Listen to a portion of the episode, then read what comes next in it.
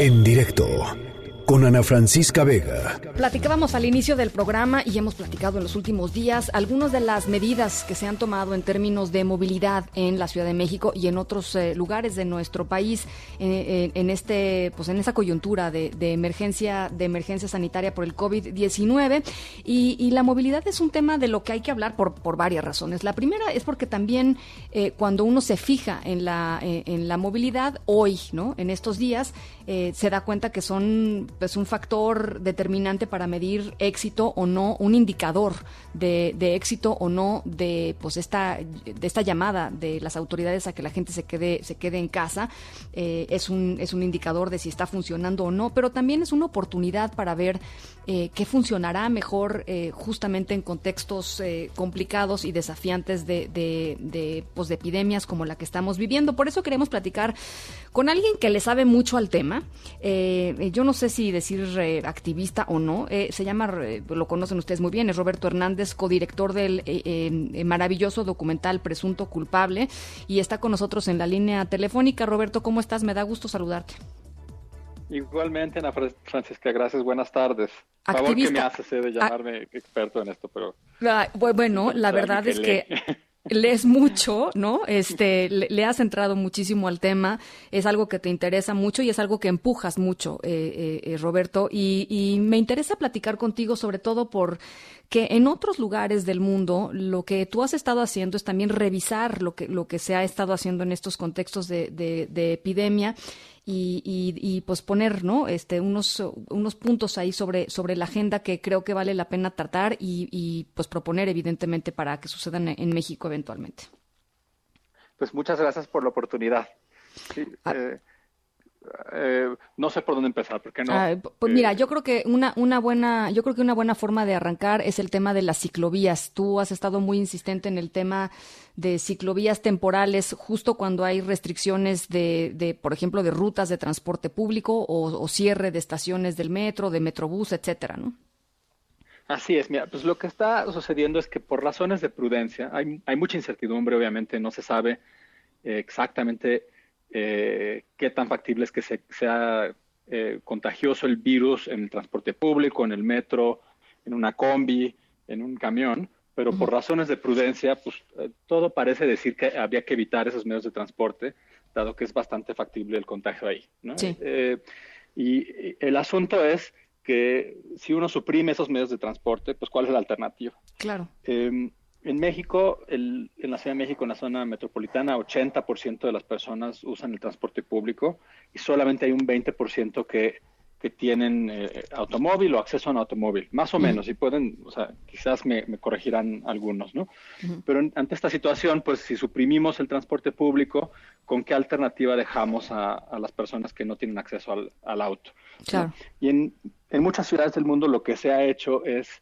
Eh, tomar una, un carril en algunas áreas que corresponde hoy al coche y concedérselo a las bicicletas. Sí. Eh, y esto es una política pública que tiene muchísimo sentido porque eh, en realidad ahorita en México aproximadamente un 2% de los viajes se hacen en bicicleta y entonces no se le considera como un medio de transporte que tenga esta capacidad de carga masiva, digamos, o de, o de volumen masivo.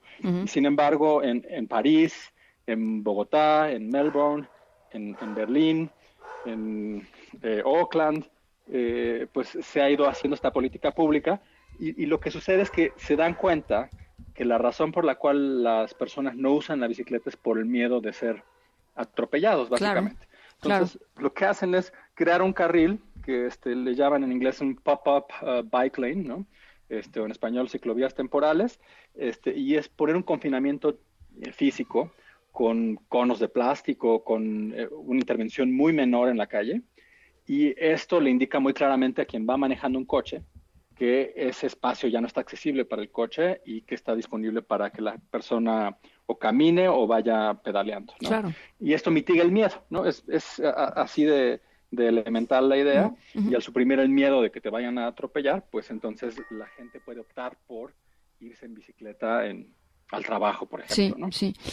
Porque además, eh, otra de las cosas que, que, que, hemos visto y que a mí la verdad me, me, pues me entristecen en, en algunos lugares es que después de estas eh, de estos eh, momentos de, de cuarentena eh, y de restricciones a la movilidad y etcétera que han tenido que pasar en otros lugares, eh, la gente, por ejemplo, en China ha salido a comprar coches.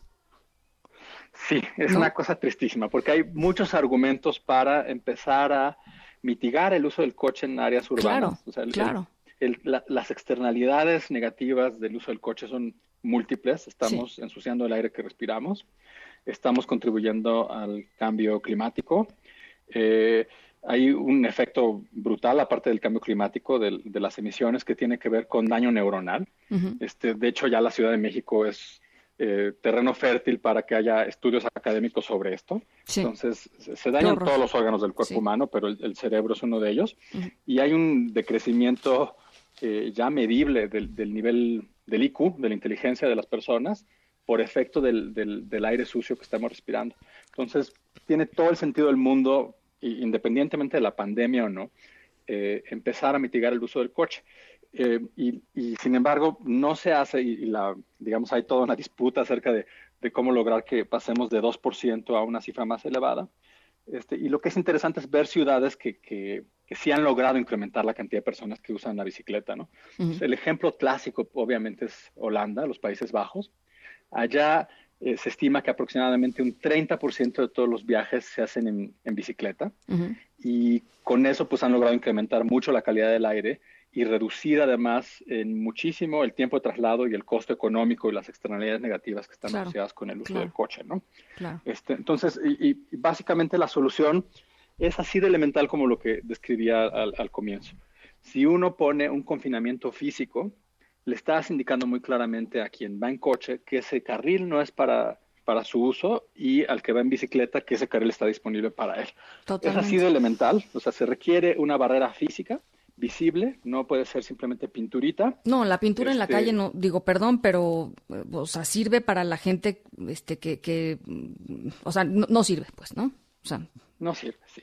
Sí, entonces, eh, o sea, básicamente estudiando la experiencia de Holanda, muchos países están empezando a aplicar el repertorio holandés, que implica, pues, básicamente elevar el costo de uso del, del uso del coche, qué sé yo, mediante tenencias, por ejemplo, mediante un impuesto a los espacios de estacionamiento para coches, em, mediante pues, seguros obligatorios, por ejemplo, por su uso. Y todo esto va haciendo que, que, quien decide usar el coche pues, vaya pagando el uso real, claro. Eh, perdón, vaya pagando el precio real. Que, es lo que cuesta usar el coche, ¿no? Claro. Este, Y, y, por el contrario, la bicicleta se va fomentando, ¿no? Entonces hay programas que, por ejemplo, a los empleadores en Holanda les obligan a pagarle a su trabajador por una porción de la bicicleta, digamos, ¿no?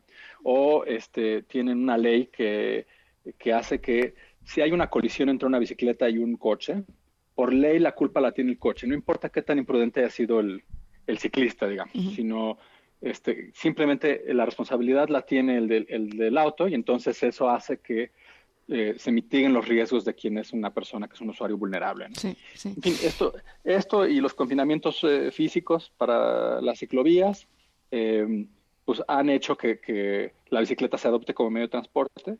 Vale la pena mencionar el caso de París, que ya ante la pandemia lo que están haciendo es aprovechar para lanzar la creación de 650 kilómetros de ciclovías. Qué maravilla. Es una cantidad brutal. Sí, sí, sí. 650 kilómetros, ¿no? Entonces eso implica eh, que realmente es una opción. El, el, y es simplemente un, un carril que es a la derecha de cada calle, pegado a la banqueta prácticamente. Estamos hablando de un metro, un metro y medio, eh, en donde pues, se entiende que ahí van las bicicletas. Y entonces eso significa que los niños pueden ir al colegio en bicicleta, que las mujeres pueden ir en, bicicleta. Sí, sí, no, no, no, es, un, no es un ejercicio, o sea, no, no es un deporte de, de, de, riesgo. Este, como, lo es, ahorita. Sí, o sea, es, una cosa que es fantástica además de ver que eh, en México, dado el terror que hay a que te atropellan, pues la mayoría de los usuarios son hombres de, bicicleta. Y en cambio en Holanda ves una liberación, digamos, para que las mujeres puedan transportar a los niños al colegio o a ellas mismas o ir al supermercado, a, viajes que son multimodales y que ya se ha estudiado muchísimo esto, ¿no?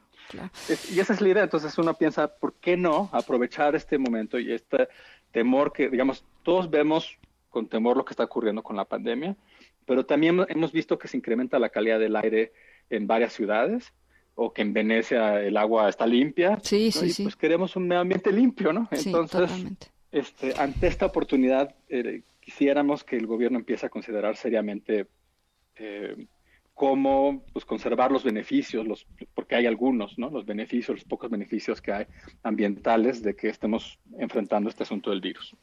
Bueno, pues eh, ahí está. Creo que es muy importante que platiquemos sobre esto. Vamos a seguirlo haciendo, así es que te vamos a seguir eh, hablando, Roberto. Ah, yo encantado. ¿Eh? Muchísimas gracias por la oportunidad de platicar. Te, agradezco muchísimo, Roberto Hernández, codirector del documental Presunto Culpable, y creo que sí te podemos llamar activista de, de temas de movilidad, ¿no? Sí, yo creo que sí. Muchísimas gracias por la oportunidad de platicar. Un abrazo, Roberto. En directo, con Ana Francisca Vega.